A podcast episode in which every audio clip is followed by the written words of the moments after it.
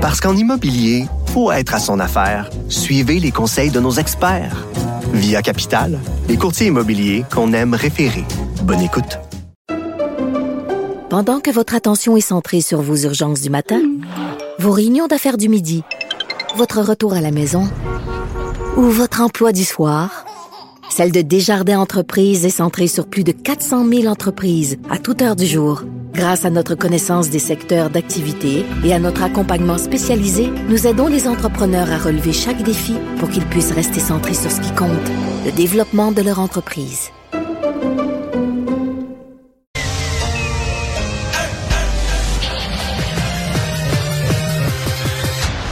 Mario Dumont. Organiser, préparer, informer. Les vrais enjeux, les vraies questions. Mario Dumont. Les affaires publiques n'ont plus de secret pour lui. Cube Radio. Bonjour tout le monde, bienvenue à l'émission Les journées ensoleillées en rafale les unes après les autres euh, qui euh, nous rendent heureux, souriants, euh, préparent une belle fin de semaine.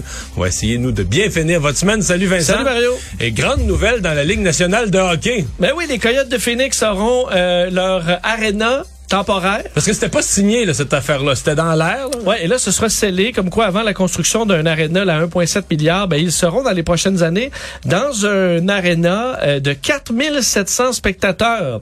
Euh, Mais longtemps quand même. ben oui, on parle de jusqu'à 3-4 ans. Trois ans, possibilité de signer une quatrième.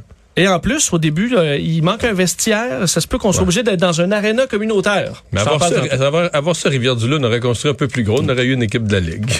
On rejoint l'équipe de 100% de Cube. Radio. Bon après-midi, Mario. Bonjour. On sait déjà que c'est difficile de recruter de la main-d'œuvre, mais là, avec un taux de chômage euh, sous la barre des 4% disons que ça va être encore pire? Ben c'est pas euh, c'est pas banal hein. Euh, je veux dire euh, ça fait depuis toujours là, depuis qu'on suit les chiffres du chômage. Une baisse du chômage, c'est une bonne nouvelle. En fait, c'est, tu sais, les gouvernements en élection promettaient des emplois. euh, tu sais, c'est la base de dire que les gens puissent travailler, que tout le monde puisse avoir un boulot, gagner son pain. C'est- C'était à la base de l'économie, de la politique, de tout. Et donc, à toutes les fois qu'on annonçait une baisse du chômage, euh, tu sais, le chômage a déjà été à 10% à 12% on oublie ça, là, mais, mais là, euh, on rentre dans un nouveau monde depuis quelques mois où sais, mettons, un matin, tu peux pas tant que ça te réjouir. Oui, il y a encore plus de gens au travail qui gagnent une paye. C'est toujours une fond de bonne nouvelle là-dedans. Mais c'est que tu es obligé de voir que le problème plus gros, c'est plus, plus le chômage qui est le gros problème. Tu dis, c'est la pénurie de main-d'œuvre qui s'aggrave.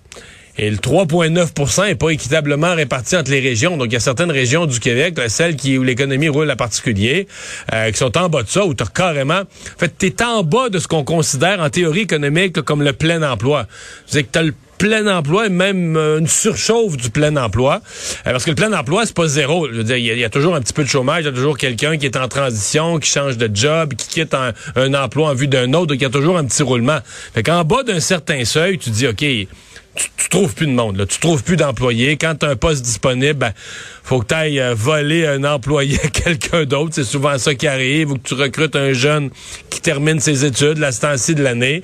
Mais euh, c'est euh, c'est quelque chose. C'est sûr que du côté euh, positif, au-delà de la pénurie de main-d'œuvre, on n'a jamais vu, on a été habitué. Encore là, toutes mes années, quand j'étais jeune en politique, quand j'étais député à l'Assemblée nationale, quand j'ai commencé ma carrière dans les médias, j'ai toujours connu le Québec qui essayait de rattraper le reste du Canada là, sur des données comme le chômage. Alors que le Québec soit le plus bas taux de chômage au Canada, etc.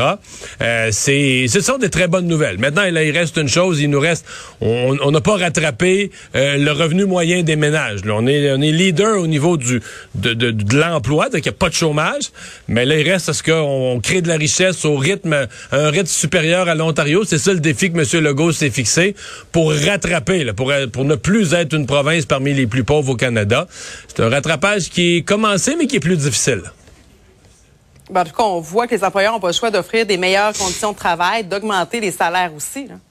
Ouais, ouais, ouais. Et tu sais, on est un peu pogné là-dedans, là, parce que c'est un cercle. On parle des chaînes d'approvisionnement, là, tu sais, qui sont euh, qui sont rompues, puis c'est de plus en plus difficile. Mais d'une certaine manière, euh, la, main d'œuvre, les employés aussi, c'est une partie de la chaîne d'approvisionnement. Si tu veux faire marcher ton entreprise, ben oui, ça te prend tes matières premières. Bon, sont pognés au port, sont pognés. Tu sais, t'as de la misère à avoir tes matières premières, mais tes employés aussi sont une matière première. Donc, quand t'as de la misère à recruter, ça devient aussi un facteur qui euh, euh, qui complique la vie des entreprises. Mais bon, on peut dire euh, sur le total, un peu, c'est un beau problème parce que le chômage, euh, tu sais, là on, le connaît moins, mais le chômage, puis le chômage endémique, puis des gens qui trouvent pas d'emploi, puis qui passent des mois sur le chômage, puis qui, qui s'appauvrissent, puis qui grugent sur leurs économies, qui avaient commencé à accumuler un petit fonds de pension, ils arrivent à 35 ans, perdent leur emploi, le grugent sur ce qu'ils avaient commencé à accumuler. Tu sais, c'est pas drôle de perdre son emploi, c'est pas drôle le chômage non plus. Mais là, on vit, on, comment dire, on est passé de l'autre côté de la clôture, on vit un autre type de, de problème. on voit des employeurs qui recrutent même sur TikTok. En tout cas, moi, j'avais jamais vu ça. Ah oui? des chorégraphies faites par des gérants dans une épicerie, entre autres, du côté de la, capitale nationale. Euh, ben moi, j'ai vu des entreprises dont je suis, des entreprises dont je suis client et qui écrivent à leur liste de clients euh, des entreprises, entre autres, qui embauchent pour l'été, qui écrivent à leur liste de clients, si vous connaissez des gens qui cherchent un emploi, si vous êtes des parents, que vous avez des jeunes qui finissent l'école, le cégep, si vous avez n'importe qui, on embauche. Donc, t'es rendu que tu prends ta liste de clients, puis plutôt de leur offrir ton nouveau rabais ou ta nouvelle affaire, tu utilises la liste de clients pour dire, si vous connaissez quelqu'un qui, qui est prêt à travailler, envoyez-nous-le. Euh, Mario, toi qui es friand de politique, euh, qui était en politique, comment tu as trouvé le débat euh, hier avec les candidats du Parti conservateur du Canada? ben, si on s'arrête ben, c'est ça. Si on s'arrête strictement à dire je vais avoir tu sais les gens qui aiment le UFC là que ça se tape sa gueule oui, on a eu tout un spectacle, c'est rare que tu vois ça en politique là, tu sais que euh, aucun respect, ça se tape dessus, les pires attaques. De main, ça ben, on va le voir, là, il passe derrière, Jean Charest se retourne pas, il est pas intéressé par la poignée de main, Poliev fait pas d'effort non plus, ils se sont pas plus serré la main après, et tous les autres candidats se sont serrés la main, là. Jean Charest a serré la main aux autres, Poliev a serré la main aux autres, mais ces deux-là, pas du tout. Donc, si, si on fait les résumés, les grands points du débat, d'abord, tu dis c'est un parti, autant l'attitude que les contenus. C'est un parti qui va être difficilement réconciliable. faut se préparer à un déchirement important du parti après cette course-là. Deuxième chose, tu dis, est-ce que c'est un parti qui est sur les bonnes priorités? est-ce que, mettons, le Canada, présentement, là, est un, est, un pays où la population, la classe moyenne, les gens sont anti-vaccins, se réveillent la nuit, leur grosse inquiétude, c'est...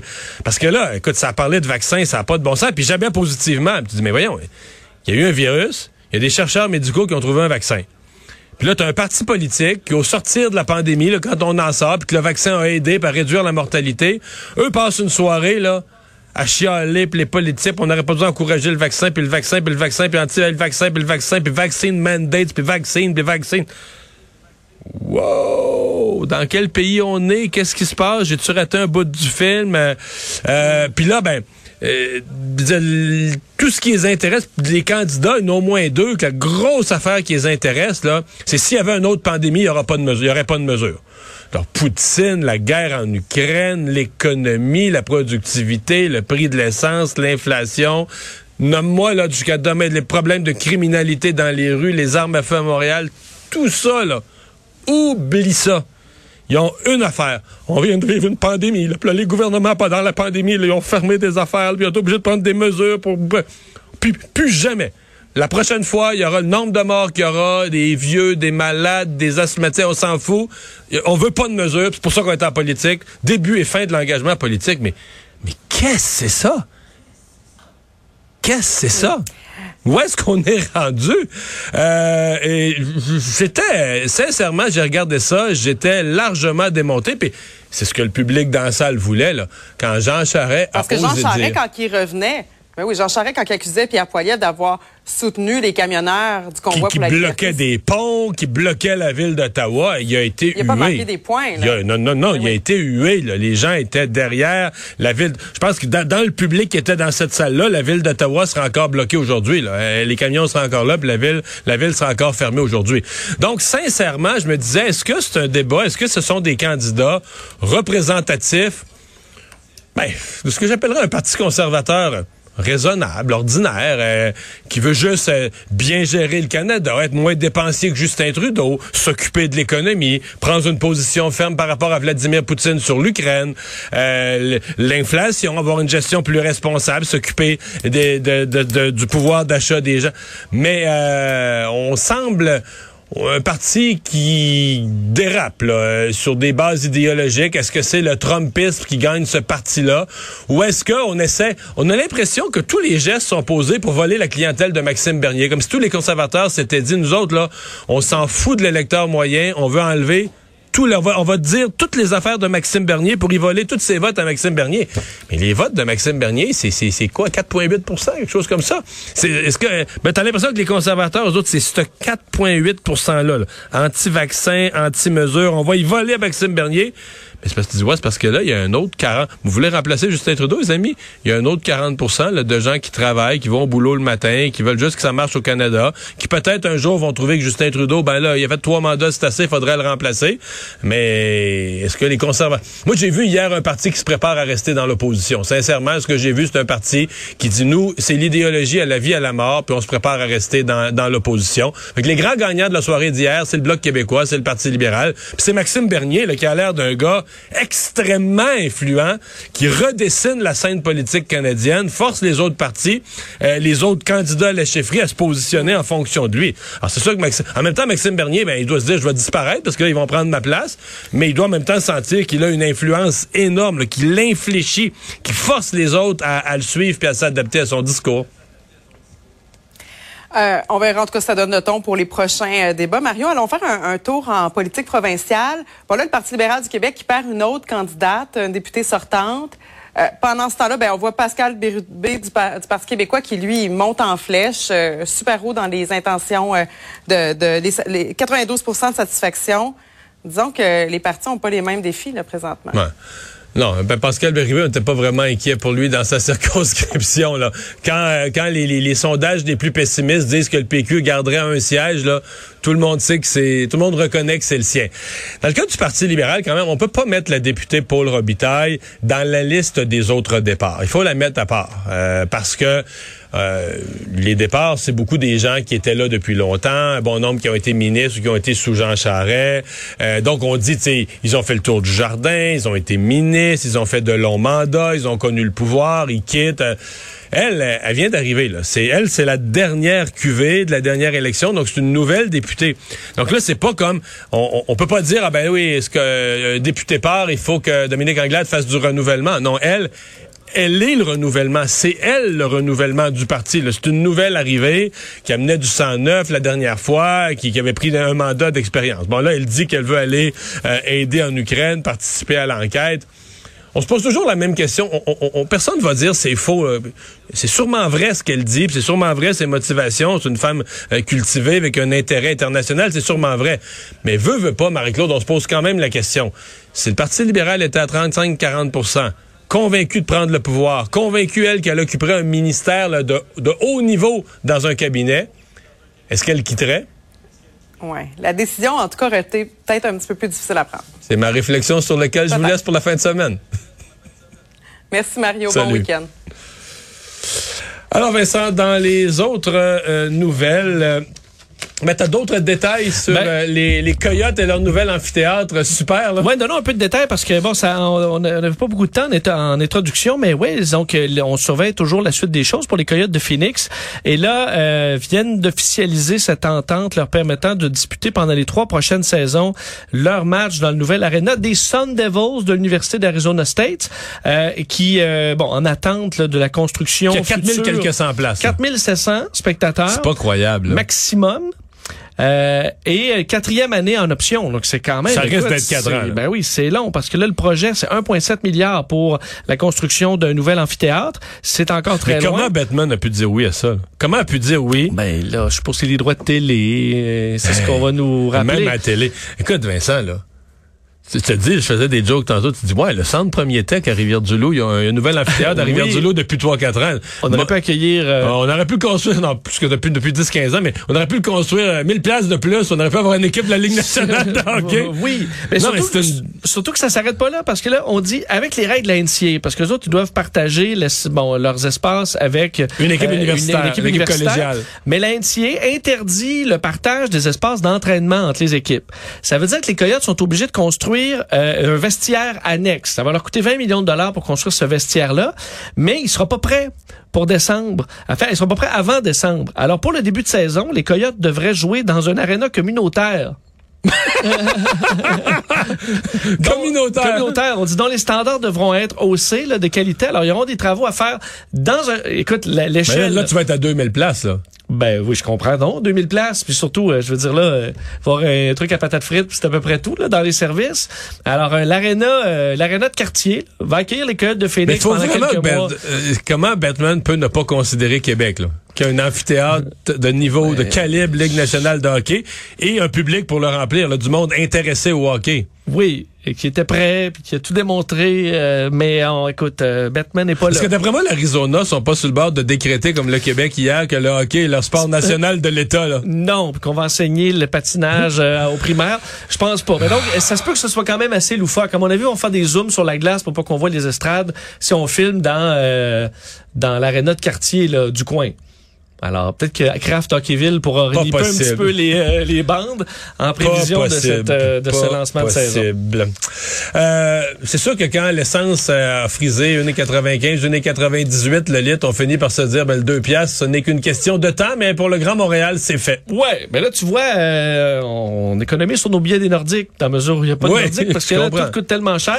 Euh, le- vous allez voir, je l'ai vu là, dans des stations-service à Montréal. Non, mais je viens de effectivement, voir, plus de le, ouais. le- le litre dans le Grand Montréal, à certains endroits. Euh, au Québec, dans les derniers jours, là, ça se promenait entre 1,91 1,96. Ah, Euh, Moi, mon père m'a dit que dans la Rivière-du-Loup, c'est 1,99,9 depuis, No. quelques- depuis une semaine. Là. Fait qu'on était, baveux, là, ouais, on était pas loin du 2. Là. Alors, euh, évidemment, c'est quand même l'effet de choc là, de voir le 2 Je voyais que dans la plupart des Vox Pop, tout le monde était un peu découragé. Est-ce qu'on aura réduit Mais je pense un pas que c'est la- fini, Vincent. J'ai lu beaucoup ces derniers jours. sur- Tu sais, il y a même, je voyais une économiste là qui, qui est quand même pas pire, qui avait prédit le problème de l'inflation, une de celles qui avait vu venir, une financière et économiste, puis elle, a- je devrais dire ça en nom, elle, elle voit le baril en fin de l'année, il est à 100, 100 il est à 110 présentement, il était Oui, entre 105 et 110. non, ouais, plus vers 110. Elle, elle le voit à 160. Le Ouais, le baril. Mais si on tombe dans une récession, euh, Ça va donné, ralentir. Ça va ralentir aussi. Là. Sauf que là, il y a plusieurs problèmes. Parce qu'à partir du moment où la. Partir du moment où l'Europe dit on n'achète plus de pétrole russe, là, tu as un changement complètement dans l'offre et la demande. Tu un changement pour la demande hors Russie, mais plus personne ne veut acheter du pétrole russe. C'est comme si lui, on le sort de l'équation. Euh, deuxièmement, et c'est peut-être un facteur qu'il va falloir commencer à regarder, il y a tellement de fonds, des fonds institutionnels, des fonds syndicaux, la caisse de dépôt, qui là maintenant veulent faire de l'investissement responsable, puis on n'investit plus dans le pétrole. De telle sorte que on investit moins dans le pétrole. Donc, on a les compagnies qui voudraient investir dans le pétrole ont accès à moins de fonds. Mais ça, on, on paye. on- si tu t'en produis moins, là, t'en dépenses payer, autant, tu vas le payer, là. Ouais, parce qu'on va en dépenser quand même. Je le payais très cher.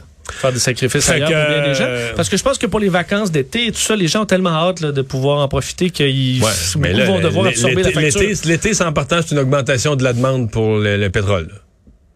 Que, Augmentation de la demande, c'est rare que ça vienne avec baisse du prix. Là. Oui, on se souvient ce qui arrive généralement avec le prix de l'essence juste avant la période des vacances. Fait que qu'on ait ça à 2,5, 2,10 pour l'été, à mon avis, c'est pas ridicule, c'est pas exclu du tout, du tout, du tout. Là.